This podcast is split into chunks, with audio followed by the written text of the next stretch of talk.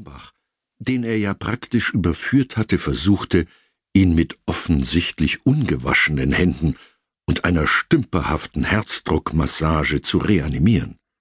Stefan Blank war verwundert, dass er kein helles Licht am Ende irgendeines Tunnels sah und auch nicht sein ganzes Leben nochmals im Zeitraffer vor ihm ablief.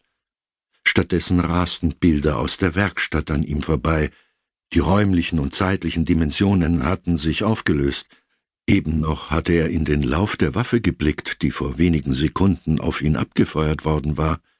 Diese Pistole, es handelte sich um einen Klassiker der Waffenproduktion, einen Colt M1911, lag nun auf dem Boden der Werkstatt und qualmte kaum sichtbar vor sich hin.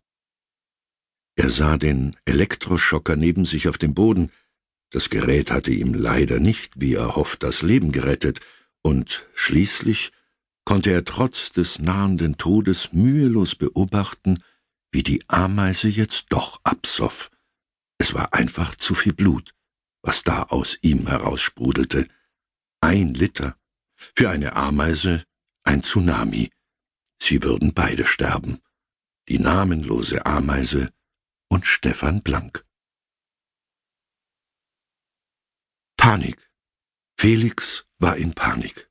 So sehr er auch auf Blanks Brustkorb drückte, die Rippen hatten bereits entsetzliche Geräusche von sich gegeben, das Gesicht des Journalisten wurde bleicher und bleicher.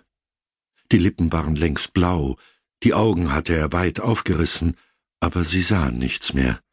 Es roch nach Säure, Blut und verbranntem Schießpulver.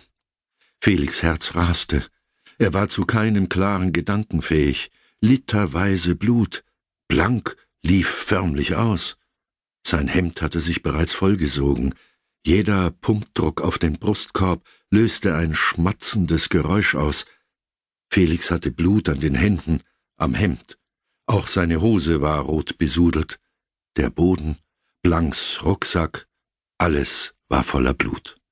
Auch an der Wand waren Blutspritzer, auf der Werkbank, auf dem Mülleimer, auf der Säge, sogar bis zum Fenster hatte es gespritzt. Jetzt, da Blank nicht mehr wirkte, sondern nur noch regungslos dalag, überkam Felix ein starker Brechreiz. Am liebsten hätte er sich neben den Journalisten gelegt, so elend, matt und leer fühlte er sich. Am liebsten wäre er tot gewesen. Von irgendwoher klingelte ein Telefon.